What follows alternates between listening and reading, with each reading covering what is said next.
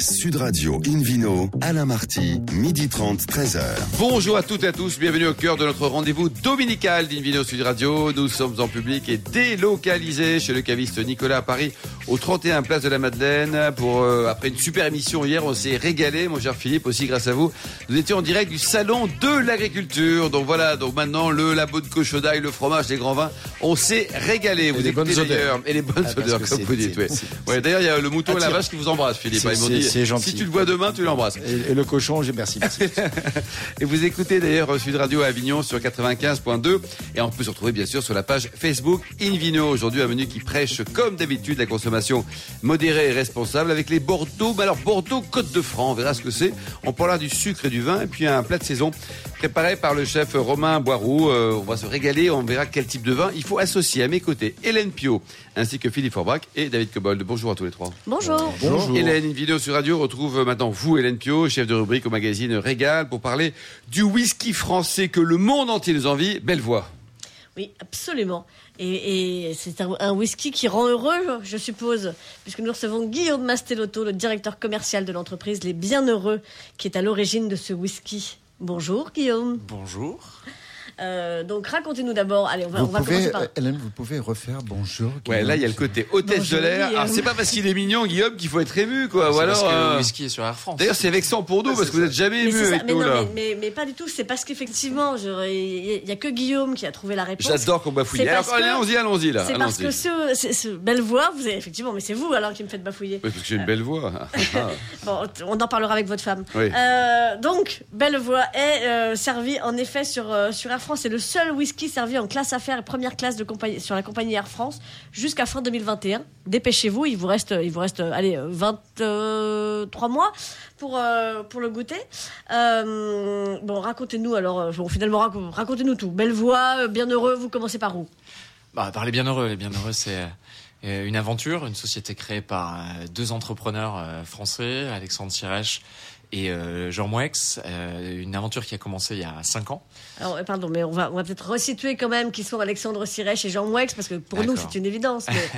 Alexandre Sirèche. Alexandre Sirèche, c'est un ancien cadre de Pernod Ricard qui s'occupait en fait de redresser les affaires en difficulté pour Pernod Ricard, qui s'est notamment occupé de lancer la marque Havana Club à Cuba euh, il y a une vingtaine d'années.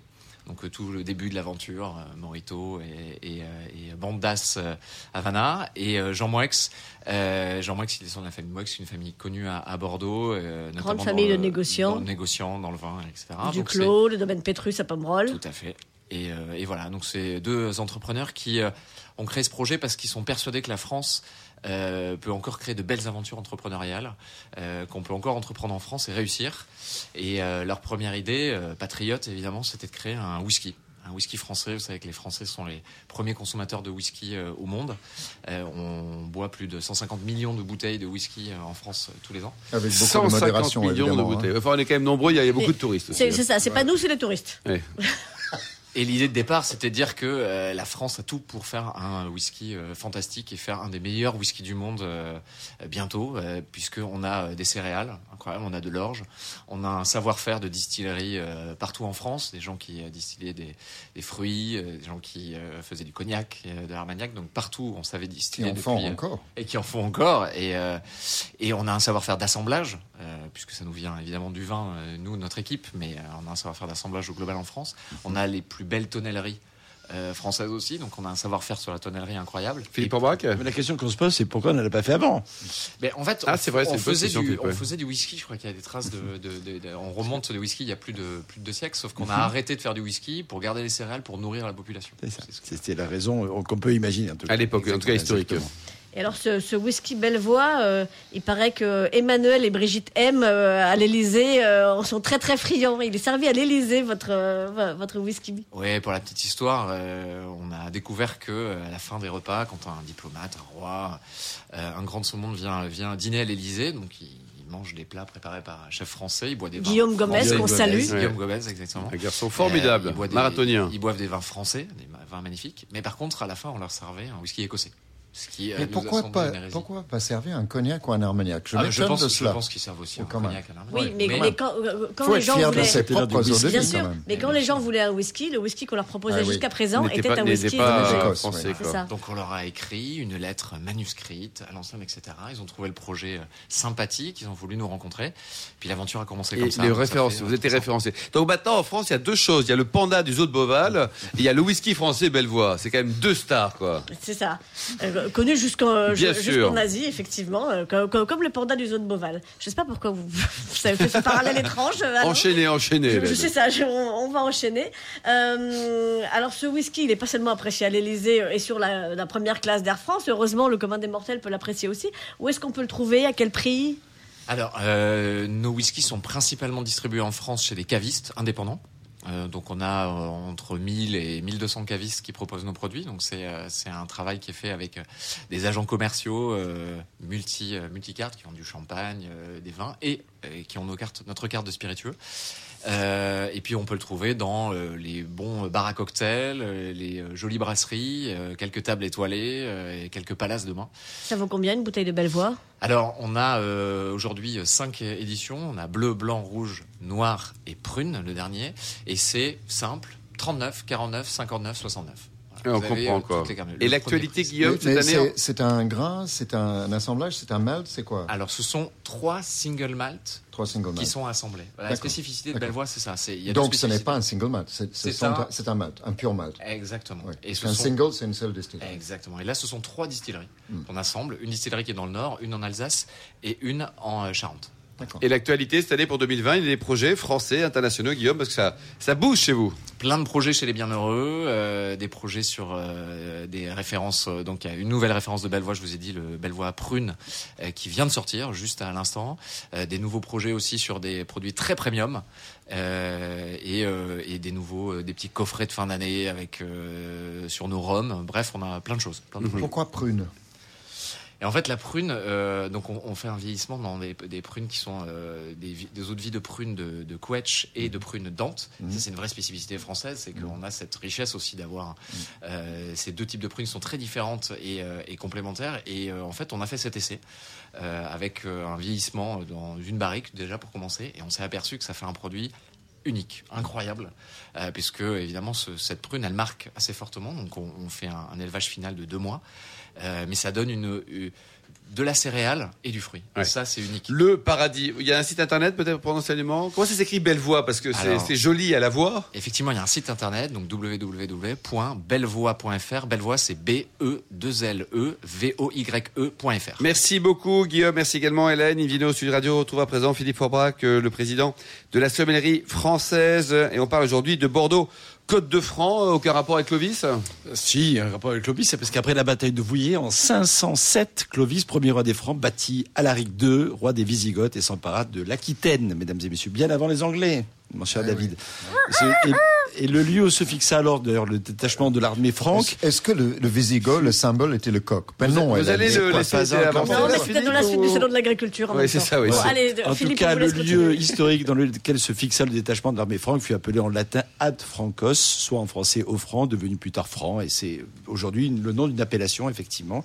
C'est la plus petite appellation d'ailleurs dans les côtes de Bordeaux, parce que c'est qu'on a regroupé euh, les côtes de Blaye, euh, non pas les côtes de Bourg comme vous les jouez un peu séparément, mais euh, d'autres côtes de Castillon et autres, sous l'appellation côte de Bordeaux.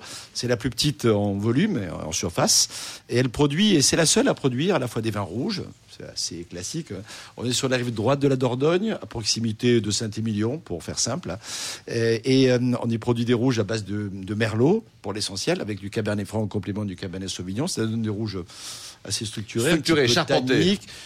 un tantinet peut-être rustique quand ils sont jeunes, mais qui, qui évolue bien avec le temps. Et surtout, j'ai à dire presque dans, dans l'originalité, ils font à la fois des vins blancs secs et des vins blancs liquoreux. C'est une appellation qui a droit effectivement à ces trois facettes de, de, vin. Et du coup, en blanc, en cépage blanc, le cépage principal, alors que c'est le Sauvignon qui est devenu un peu hégémonique dans le Bordelais aujourd'hui, eh bien, c'est le Sémillon qui est le cépage principal. Parce qu'effectivement, pour faire des vins plutôt liquoreux, c'est le grand cépage. On le retrouve aussi en grande majorité, par exemple, dans l'appellation Sauterne, au Barsac. Et donc, ça donne des vins euh, qui sont plutôt amples, assez euh, puissant, relativement généreux pour les blancs, hein, au- aussi bien que pour les rouges finalement. On peut presque les décrire de la même façon. Après, en évolution aromatique, les choses sont bien entendu très différentes. Les rouges sont plutôt sur le côté fruits noirs, fruits rouges un peu denses, légèrement poivrés, souvent levés en en fût de chêne parce que c'est un peu la tendance, même si elle a tendance un peu à diminuer cette, euh, cette présence du fût de chêne dans les rouges de Bordeaux et c'est plutôt une bonne chose, laisser parler euh, le raisin, euh, le vin lui-même et non pas simplement l'élevage. Mais en accompagnement, en accompagnement d'élevage justement pour le, côté complexité, pour l'éducation, j'ai à dire, à prendre un peu l'air du vin, le, bois est très intéressant. Lorsque le côté boisé justement, vanillé, épicé, n'est pas trop marqué. Et, euh, et ça donne du coup des vins qui se gardent particulièrement bien. C'est quoi 5 Et- ans, 10 ans, Philippe Oui, facilement 5 ans, euh, davantage entre 5 et 10 ans. Allez, on va D'accord. dire ça. Euh, ce qui est déjà intéressant parce que Pas ce si sont mal. oui, et puis ce sont des vins accessibles en prix. Alors combien ça coûte aussi, Parce qu'on se méfie, parce que quand on est meilleur celui du monde, on doit gagner plein de sous. Hein. on- on- oui, enfin, en tout cas, on peut, on a la chance de goûter des vins à tous les prix quand on est meilleur sommelier du monde, et, et souvent d'être même payé pour les goûter, donc c'est plutôt sympathique. Ça fait vraiment rougir mes amis en disant comment en plus tu, tu gagnes ta vie en faisant goûter ça. des vins. Incroyable. Ben oui, Et dans le hein. On vous paye, vous, vous êtes payé, bien sûr, vous êtes payé. Pas assez, mais vous êtes bien payé quand même. Hein. Deux, trois vignerons peut-être? Oui, et su- surtout pour, pour, pour dire que ce sont des vins, euh, c'est la question du prix, hein, entre une quinzaine d'euros, quelques cuvées au-delà de 20 euros, mais franchement, c'est- ce sont des vins quand même très Les accessibles. vignerons Alors le château La Prade, par exemple, qui appartient à la famille Tiempon, Tiempon de Vieux Château Sertan, Le Pin, etc. Pour moi, qui sont des grands domaines. Et également, euh, d'ailleurs, ils ont également Puguero ou encore les Charmes Godard. Charmes Godard en blanc, c'est juste Super une bon. petite merveille. Et puis le château Marceau également, dont j'ai vraiment un faible pour le rouge. La Claverie ou château La Croix Blanche font aussi partie de ce qu'il faut savoir marquer. Et température de service. Philippe, pour les blancs, les rouges, euh, alors, vous en les- pensez les- quoi? les, les rouges, 16 degrés, franchement, c'est là qu'ils ils arrivent vraiment à leur belle expression. Quant au, au blanc, le sémillon, ça donne des vins assez gras, assez riches. Donc, il ne faut pas hésiter à diminuer légèrement la température par rapport aux vins blancs traditionnels, notamment quand ils sont jeunes. Moi, j'aime bien autour de 8 degrés. Par contre, euh, sur les moelleux, Oui. euh, euh, on, peut, on peut monter légèrement autour de 10 degrés parce que l'intensité gustative est, est à son optimum sur, à cette température-là, par exemple. Merci beaucoup Philippe Orbach. Merci à tous. On se retrouve dans un instant au bar à vin du caviste Nicolas à Paris, place de la Madeleine, avec une bonne recette de saison et évidemment les bons vins pour l'accompagner.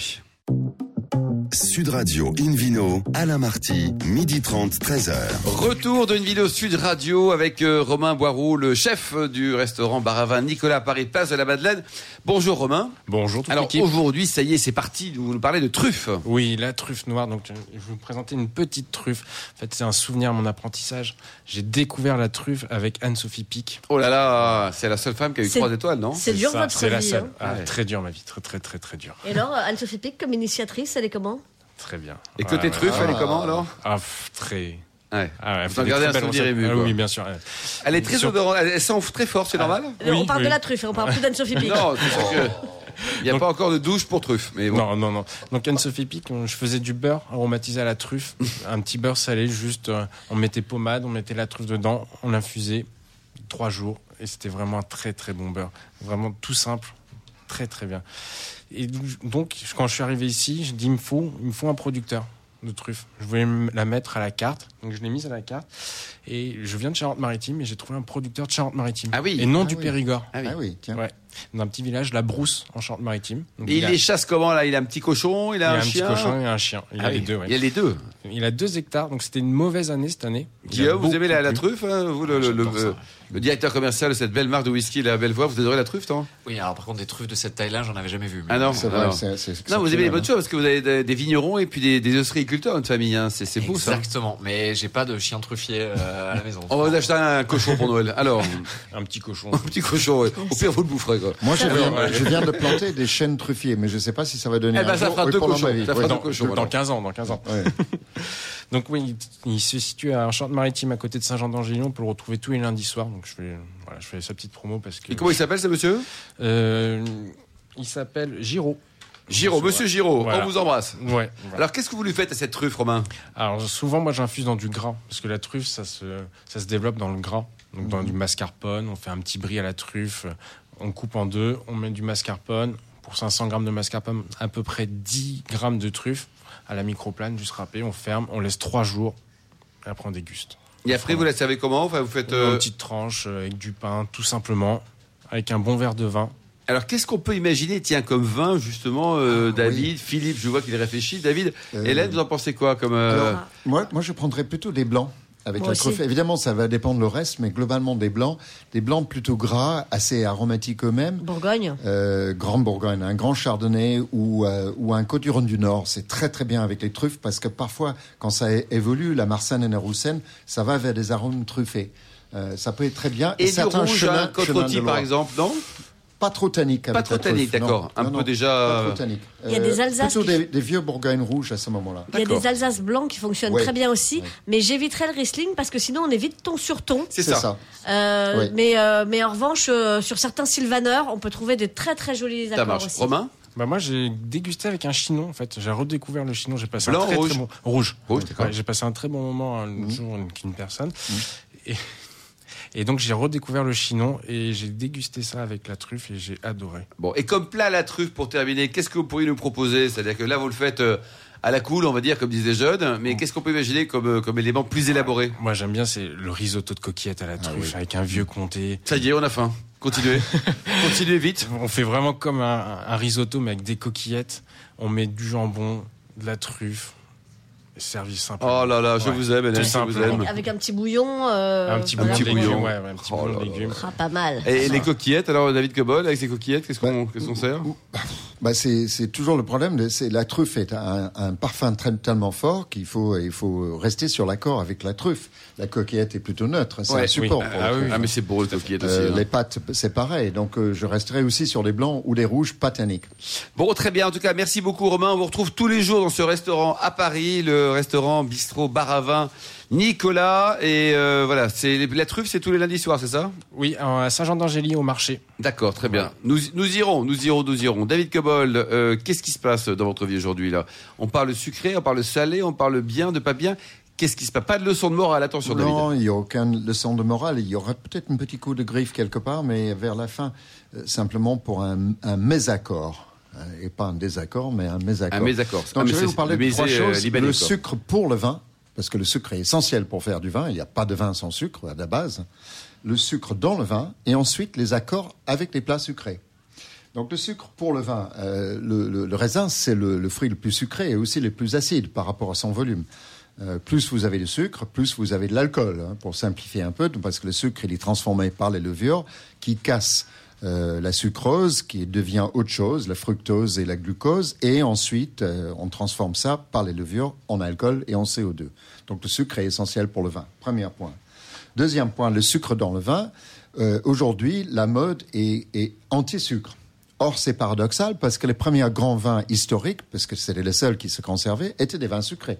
Des Tokaj d'Hongrie, euh, les, les Trockenbeerenauslese d'Allemagne, euh, le vin de Constance, le, le, le Commanderia de Chypre, euh, tous ces vins étaient sucrés parce qu'ils pouvaient tenir dans le temps, le sucre étant un agent conservateur formidable avant l'arrivée de la bouteille industrielle. Depuis, le sucre est tombé un peu de mode, et particulièrement maintenant, j'en veux pour preuve la diminution assez radicale du dosage en sucre dans les champagnes, où la mode est au extra brut, voire au brut zéro, ce qui pour moi n'est pas toujours favorable à la conservation des champagnes, mais bon, tout le monde n'aime pas les vieux champagnes, donc pourquoi Oui, chacun pas. son goût aussi, David. hein. Chacun son goût. Mais euh, il faut aussi voir que globalement, les vins sucrés, tous les vins sucrés, que ce soit les sauternes, les, les bonzos, Ça les quarts de chaume, ça se vend de moins en moins. Euh, pareil pour C'est bon, mais personne en boit. Alors, c'est très bon, mais personne en boit. Donc, le problème euh, qui arrive, euh, c'est que qu'est-ce qu'on peut euh, accorder avec un plat sucré? Parce que le problème avec le plat, c'est que le sucre est une saveur, étant une saveur dominante, si vous n'avez pas de sucre en face, le vin est écrasé. Euh, ce qui ressort d'un vin sec, quand vous le buvez avec un plat sucré, ce n'est que l'acide. Tout le fruit disparaît, parce que le sucre écrase le fruit, il ne reste que l'acide. Donc le vin paraît beaucoup plus maigre, beaucoup plus ordinaire, plus plat, si vous voulez, qu'auparavant. Ce que vous appelez, ce que vous appelez un plat sucré, David, c'est quoi? C'est un, lapin au pruneau? Ah, Ah oui, non, non, mais c'est dessert, ça. je Parce parle qu'on de parle dessert. Je parle dessert. Oui, parle non, mais ça m'a été précisé, vous avez raison, Hélène, parce Oui. qu'un lapin au pruneau. quand, euh, quand il y a un peu de sucre comme ça à côté en, en- en- en accompagnement, tout va bien parce que vous avez autre chose, vous avez du salé. hein. Donc Ouais. là, on parle de sucré-salé, ça D'accord, peut là, on parle fonctionner vraiment avec de dessert. Chef, Je Romain, parle de dessert. ou- David explique que c'est de moins en moins à la mode, le, le sucré. Vous, dans votre cuisine, dans vos plats, vos clients, vous ressentez également qu'il y a moins de desserts vendus ou, euh, On enlève le sucre en fait dans le Ah, vous enlevez le sucre Ouais, ouais, on allège. Ah, Carrément. On allège Oui, oui. beaucoup, beaucoup. Oui, oui. Et c'est la seule manière de, de- d'élargir un peu le spectre de l'accord. Parce que le- la règle, c'est très simple. Il faut autant, voire plus de sucre dans le vin qu'avec le plat pour que le vin survive euh, au- au-dessus du plat. Et c'est pour ça que j'étais un peu choqué de recevoir l'autre jour de l'ensemble des créments de Bourgogne un, un petit pamphlet qui était joliment fait avec du sucré salé. Et il proposait quatre plats salés et quatre plats sucrés. Et je m'attendais à trouver que les créments de Bourgogne qu'ils allaient proposer avec la partie sucrée étaient des demi-secs ou des doux. Eh ben non, j'étais surpris de voir deux bruts et deux extra bruts, c'est-à-dire des vins très très peu sucrés. Alors pourquoi cette, cette pratique? Parce que je trouve que c'est un non-sens. Je pense que les gens qui étaient responsables de cette plaquette n'ont pas testé les accords parce que ça peut pas marcher. Eh bien, il y a une explication historique qui tient debout, c'est que jusqu'aux années 50 en France, on consommait plus de champagne demi-sec et doux que de brut. Le- L'extra brut n'existait pas, sauf un tout petit peu pour le marché anglais à l'époque. Et du coup, cette habitude de servir un- une bulle, un mousseux quel qu'il soit, qu'il soit du champagne ou d'ailleurs, hein, tous les bulles sont des mousseux, euh, de servir ça sur le désert, ça date de cette époque-là. Euh, le mode, le style du vin s'est modifié, est devenu de plus en plus sec. Et cette pratique de servir, on, le voit à la campagne, dans les marais, etc., on sert toujours, on sort un champagne brut ou un crémant brut sur un dessert. Ça ne fonctionne pas, mais cette habitude a une explication historique. Le problème, c'est que l'habitude est restée et on n'a pas adapté le style du vin. Voilà. Donc, euh, petit coup de griffe pour les gens qui ne réfléchissent pas à la réalité des, des accords. Mais c'est très difficile de les faire changer d'avis. Le, le- le nombre de, de festivités euh, auxquelles euh, je participe avec grand plaisir, avec plein de gens que j'aime, et qui, enfin, et, et- et où ils sortent des bouteilles de bulles au dessert, et je me dis non, non, je veux pas être là. Et oui, bon, euh, on, a, enfin, on a eu ça récemment avec euh, quel, quel est ce, ce truc à la frangipane qu'on qu'on sert en janvier galette des rois, La ça galette des rois. David. Et les gens servent, rois, servent, un- servent un brut la ou un extra King's brut. Galette en anglais. The King's, the King's Cake. C'est ça. Eh ben, ça marche pas du tout. Il faut, il faut sortir un demi-sec, un doux ou, un- ou un vin liquoreux. Est-ce que les, jeunes comprennent plus ça ou c'est c'est- c'est- cette aberration, c'est Je juste les, des vieux ou... je euh, pense que les jeunes ne sont pas cantonnés dans les habitudes ancestrales. Euh, ils sont plus aventureux, ils sont plus prêts à essayer des choses.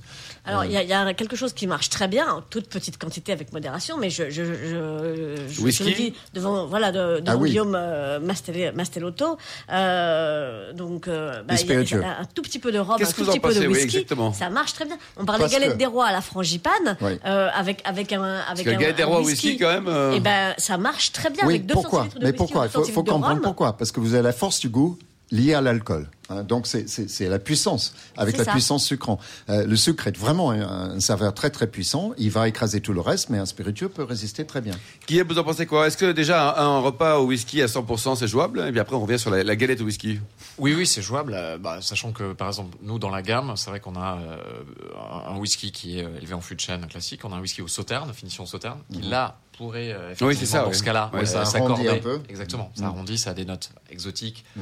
un peu plus, euh, un peu plus un peu plus euh, charmeuses. Donc forcément, ça, ça pourrait se se, euh, se faire avec un dessert. Et d'ailleurs, aux États-Unis, on a un, un- un partenaire qui euh, propose ce whisky-là avec des cookies. Bah, les Américains mangent des cookies, euh, plein de choses. Ouais. Mais il a trouvé C'est cet pour ça qu'ils accord sont, ils sont en général assez larges. quoi. Ouais. avec le avec le, le Bellevoie blanc. Puis après on a un, un finition euh, Saint-Émilion donc plus épicé donc qui pourrait aller avec un plat effectivement un peu plus euh, Mmh, épicé. un peu plus épicé. Et, puis, puis, on a pense à- Bellevoie noir qui est tourbé. Et là la tourbe, les whisky tourbés, vous savez, un peu fumé, un peu iodé, ça ça va très bien avec des poissons fumés. Est-ce que vous préconisez la dilution avec une eau pure pour pouvoir euh, goûter le parce que euh, boire plusieurs whisky à la suite c'est pas facile, hein. c'est- pas facile Ah ben notre euh, notre maître assembleur quand il, il déguste effectivement et C'est a- nécessairement, il a un échantillon de 40 euh, Ouais. fait un journée, Ouais. évidemment il, il- d'abord il ils sentent Exactement. Après, honnêtement, certains consommateurs euh, diluent entre guillemets avec de l'eau, donc la plus Mm. pure possible, c'est possible. Il y en a qui les rafraîchissent, vous savez, avec des, des pierres qu'on peut Ah mettre. oui, oui, oui, c'est ça.